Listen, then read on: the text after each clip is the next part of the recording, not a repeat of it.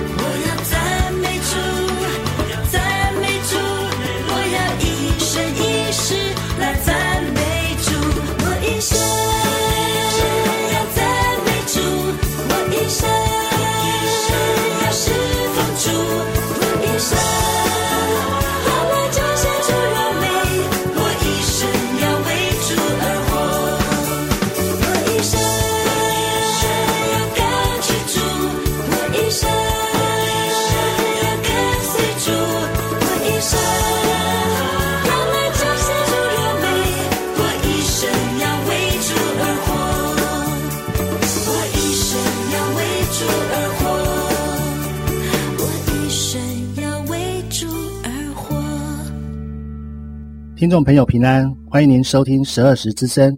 我们播出的时间在每周六早上八点到九点，FM 八八点三长隆之声。我是国强，我是小平，很高兴能在这美好的主日与您在空中相会，更希望接下来的时间里能带给你满满的祝福与收获。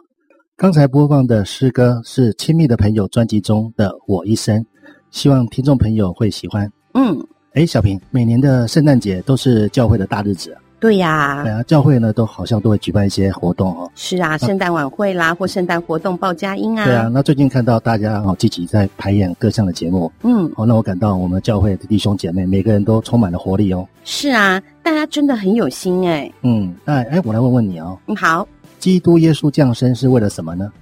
因为要拯救我们啊。嗯，在提摩太前书一章十五节，使徒保罗告诉我们。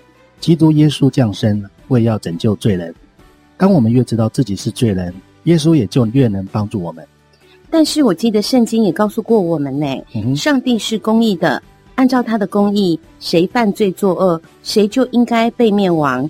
那么，既然人人都犯了罪，那岂不是人人都要被灭亡吗？嗯，当然不是哦。哦，因为圣经又说，上帝也是慈爱的，按照他的慈爱，他希望人人都能得救，人人得享永生。正如保罗在提摩太前书二章四节所说的。上帝愿意万人得救，明白真道。那上帝是如何拯救我们呢？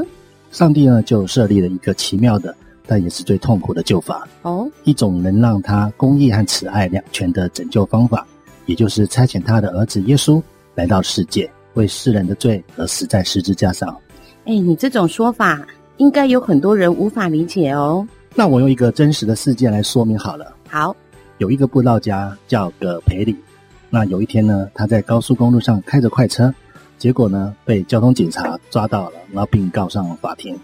那法官呢这一看呢是葛培里哦，他是位鼎鼎有名的布道家，那同时呢也是法官最尊敬的人物之一。法官呢心中就有点为难，但是呢美国是一个尊重法治的国家嘛，法官嘛不能不依法办事。他审问葛培理：“你认罪啊，或不认罪？”那葛培理回答说：“我认罪。”呃，法官呢就往审判台一拍，然后宣判说罚款二十五美元。当葛培理呢去付罚款的时候呢，他竟然发现，诶，有人已经替他付了。然后问是谁付的？嗯，啊，得到答案是啊，是法官帮他付的。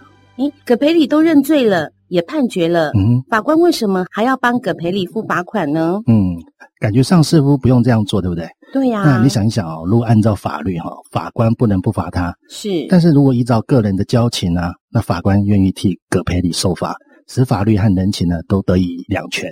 哎，国强，你的意思是？嗯，嗯，上帝呢为了拯救世人呢，使他的公义和慈爱得以两全，于是就忍痛牺牲，差遣他的儿子耶稣来到了世上，代替人类死在十字架上。正如保罗所说，基督耶稣降世呢是要为要拯救罪人。哦。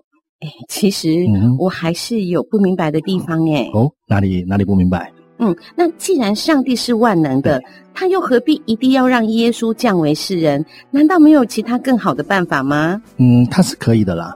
那耶稣来到这个世上呢，不是他为他自己，他而是为了我们啊，叫我们比较容易认识他、亲近他，嗯、然后接受他的救恩。你想想嘛啊，如果耶稣不成为人，而是如圣经所说的是灵。那我们眼睛既不能看见，手也不能摸的灵，那我们怎么能了解他的心意呢？领受他的慈爱，并且与他亲密交往呢？你再想想，如果他不成为一个像你一样正常的人，而是一个三头六臂的怪物，或是像电视中那些无人性、没血没肉的铁甲人一样的东西，你敢跟他亲近吗？哎，我想我不会想跟他亲近呢。对啊，所以因此，上帝采用了所谓的道成肉身的方式，让耶稣成为人的样貌。像一个普通人一样来到这个世界。哎，国强，我还是只有一点点懂哎。嗯，好，那我再用一个比方来说好了。啊，有一个科学家呢，在花园里散步，然后他看见呢，一群蚂蚁呢正在搬一条死掉的虫子，那个虫相当的大，那蚂蚁呢怎么也搬不动。嗯，那这个科学家呢，他就很同情啊，然后他想帮助蚂蚁一臂之力，就弯下腰来啊，用手指呢将这个虫子呢慢慢移动。那谁知道呢？手指一接触这个蚂蚁，蚂蚁呢就吓得四散都跑开了。嗯，那他试了很多次都不成功。那这个科学家就问自己：到底我有什么方法能够叫蚂蚁知道我关怀他们呢？然后来愿意帮助他们呢？那我有什么方法能够让蚂蚁认识我呢，并接受我的帮助呢？他想了好久好久，终于找到答案。答案是，嗯，那就是让他自己变成了一只蚂蚁。哦。我想我懂了，嗯，因为上帝知道人的软弱，对，知道人是很难了解他的慈爱和关怀，嗯，愿意与他亲近，并且明白他救恩的计划的目的跟用意，嗯，所以就在两千年以前的一个晚上，派遣他的儿子耶稣用人的形象降生，是吗？没错，哎，那么小平，嗯，那你今天有为圣诞节邀请到怎样的特别来宾来节目当中吗？嘿嘿，要借用现今一位政治名人说过的话哦，嗯，他说。电锅在煮饭，你不要一直开锅，那饭呐、啊、都不会煮熟。哦、所以诗歌过后就会为大家开锅喽。嗯，哎，听到你说最近最夯的话哈，我真的不知道怎么接下去。哎，知道我的厉害了吧？佩服佩服哦。那就先邀请听众朋友听一首圣诞歌曲，是出自《爱放电》专辑中的《圣诞狂欢曲》。歌曲过后呢，就继续收听十二时之声。Merry Christmas！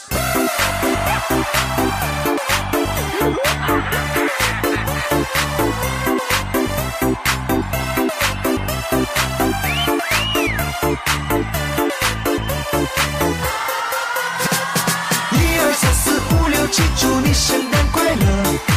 七六五四三二一，祝你圣诞快乐！一二三四五六七，祝你新年快乐！七六五四三二一，祝你天天快乐！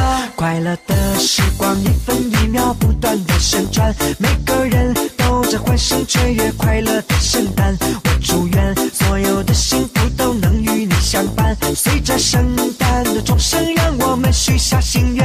啦啦啦我们一起唱 Merry Christmas，我们最爱的 Merry Christmas。我们一起唱 Merry Christmas，我们永远的 Merry Christmas。一二三四五六七，祝你圣诞快乐！七六五四三二一，祝你圣诞快乐！一二三四五六七，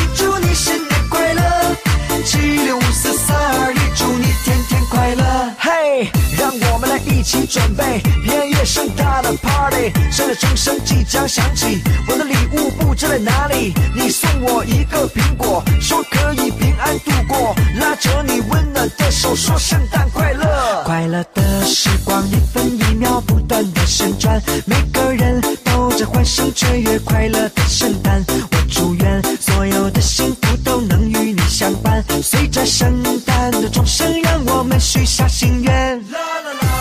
我们一起唱 Merry Christmas，我们最爱的 Merry Christmas。我们一起唱 Merry Christmas，我们永远的 Merry Christmas。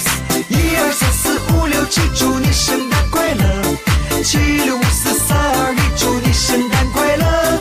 一二三四五六七，祝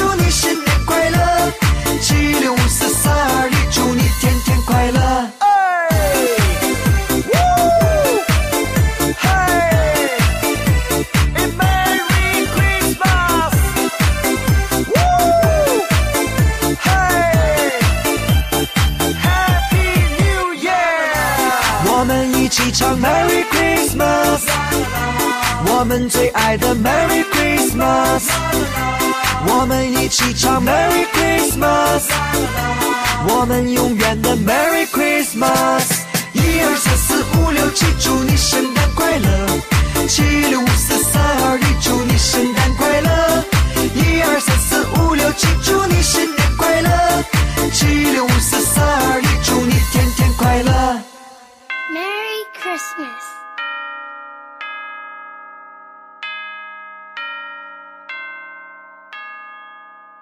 我是国强。刚才播放的诗歌是《爱放电》专辑中的《圣诞狂欢曲》。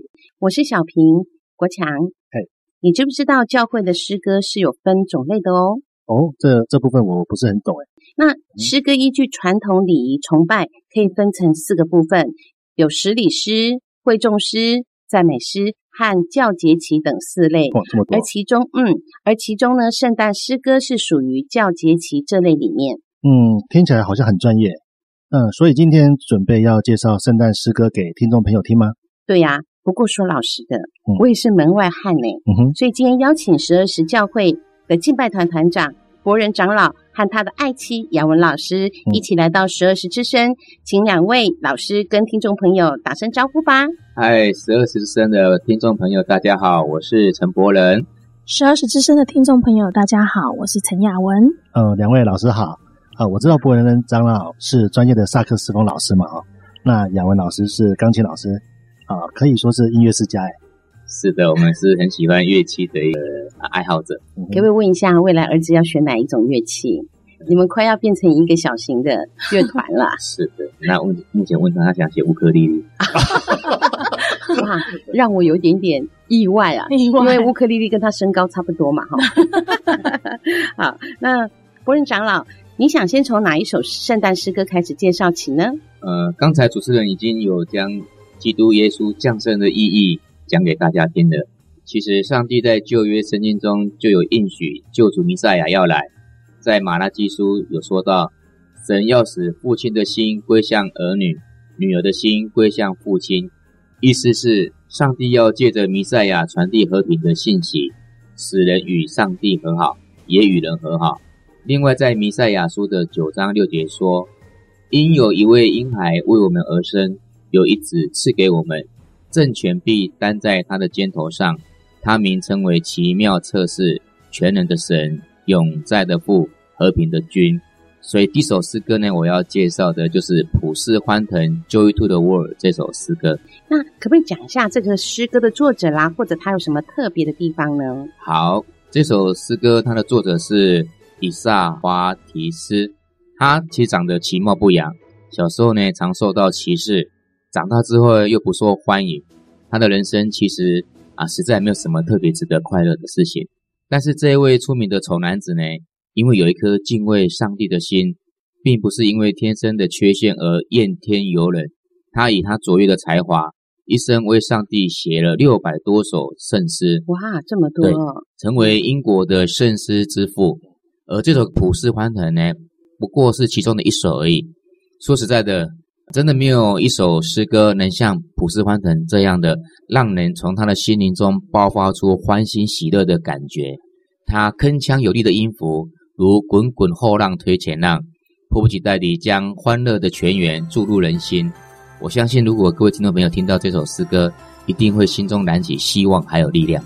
好，我们现在就来听心中会燃起希望以及力量的《普世欢腾》。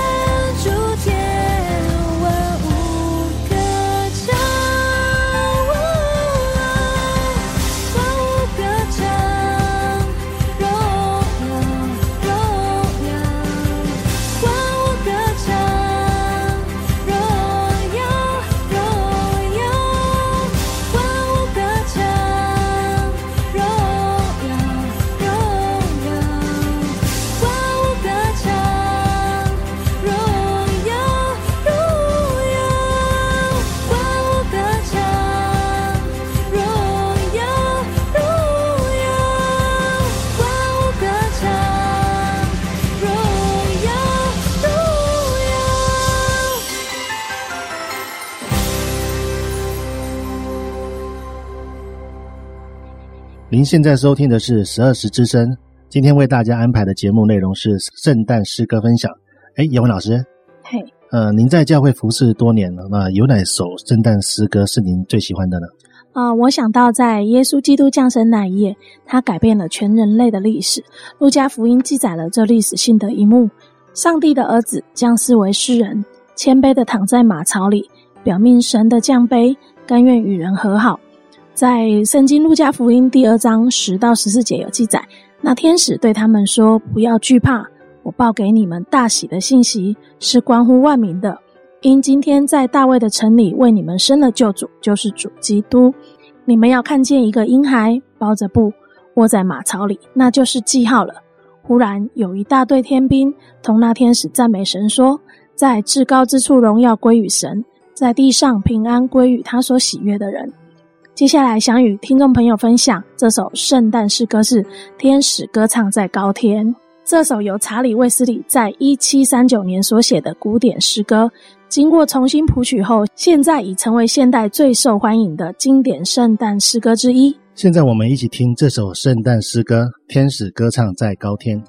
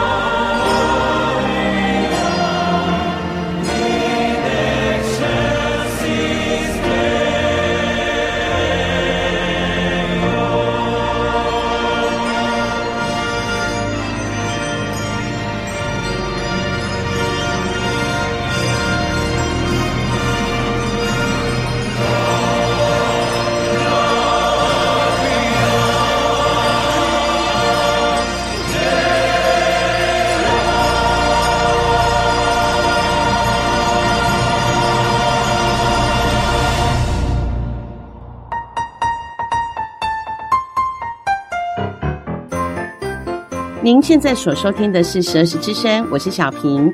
国人长老，哎哎，什么事？讲到圣诞诗歌，大家一定会想到一首哦。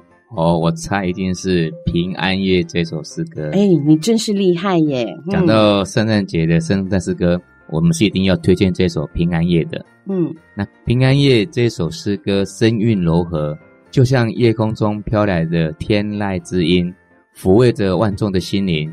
这首诗歌的歌词是十九世纪初年由约瑟穆亚所写，他是澳大利亚人，早年献身服事主。在一间圣尼可教会担任助理牧师，他也是位虔诚爱主的人。在西元一八一七年的圣诞前夕，他独自在教会的花园里遥望星空。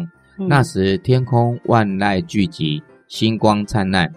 约瑟穆亚思念耶稣降世拯救罪人的救恩，就在与上帝深入的灵交通之中，《平安夜》这首诗歌就浮现在他的脑中。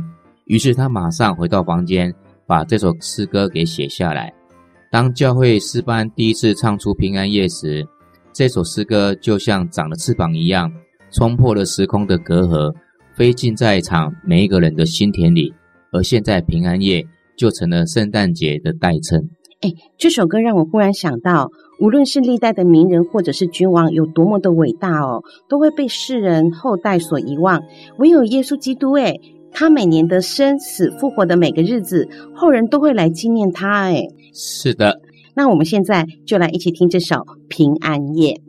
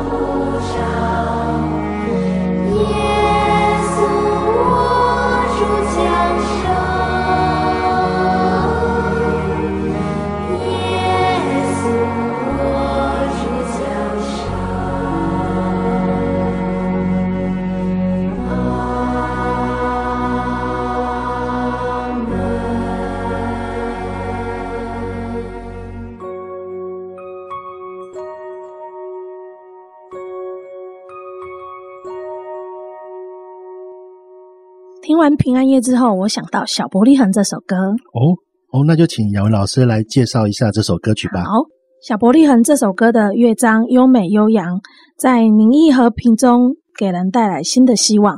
这首歌的作者是菲利斯·布鲁斯，他是一位富家之子。一九五八年毕业于哈佛大学，在一八六五年的圣诞节，他到以色列圣地去旅游。他从伯利恒前往耶路撒冷时，当他停留在空旷的田野间，回首望向伯利恒时，他看见这座风沙萦绕的小城，既朴实又宁静。他想起伟大的救主基督耶稣，竟可以谦卑的降生在这个小城里，心灵受到感动，并流下泪水。这情景在他心中三年都挥之不去。于是，在一八六八年的时候，他把这首情景谱成了诗歌。从此，《小伯利恒》这首诗歌感人肺腑的歌词，便借着温馨柔美的音乐四处传扬。就这样，这位身高六尺四寸、体重三百磅的巨人菲利斯·布鲁斯便决定献身传道了。一八六九年，菲利斯·布鲁斯成为波士顿三一教会的教区长，后来又进入哈佛大学神学院，在一八七七年取得神学博士学位。他曾两次担任哈佛大学的监督，并是哈佛的专职讲员与校牧。他以无限的爱心、热心传道，主动在校园内关顾学生。布鲁斯于一八九一年去世，他的名字也随着小伯利恒一样永垂不朽。哇，雅文老师说的让我好有画面哦，就好像亲眼看到一样。那我们现在就来听听《小伯利恒》这首歌吧。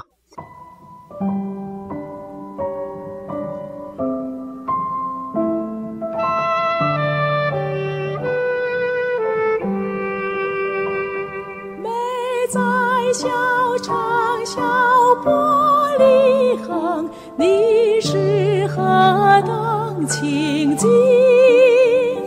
无梦无惊，山山水照，群星悄然惊醒，在你漆黑的街区，永远的光照起。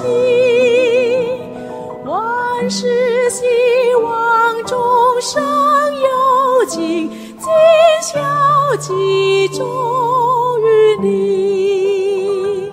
因玛利亚诞生声音，天上走军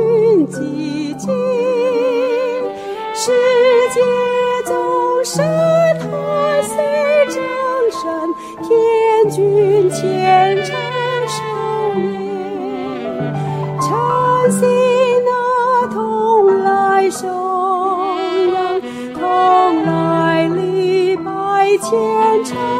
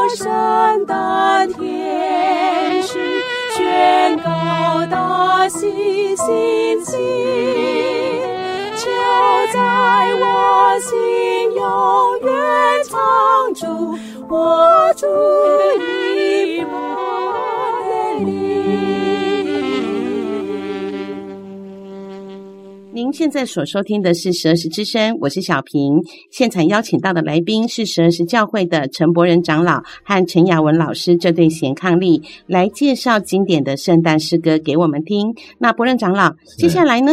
哦，好，接下来为各位听众朋友介绍的诗歌叫做《圣哉，圣哉，圣哉》这首圣诗。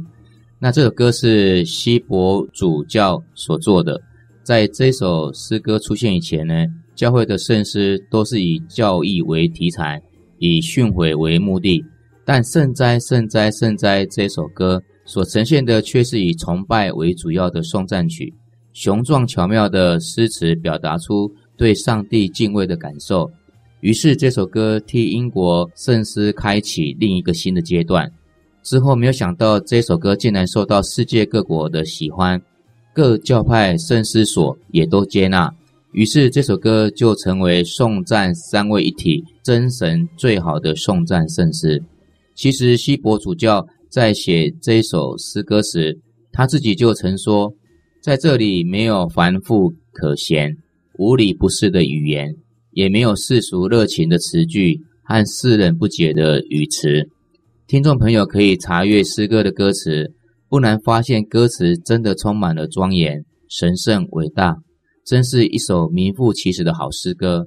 今天带给大家《圣哉，圣哉，圣哉》这首诗歌，在二零一四年由约书亚乐团稍作改编，哦，收藏在《永远属于你》专辑当中。改编后雷布斯原本的庄严、神圣、伟大的感觉。好的，现在我们就一起来听听看喽。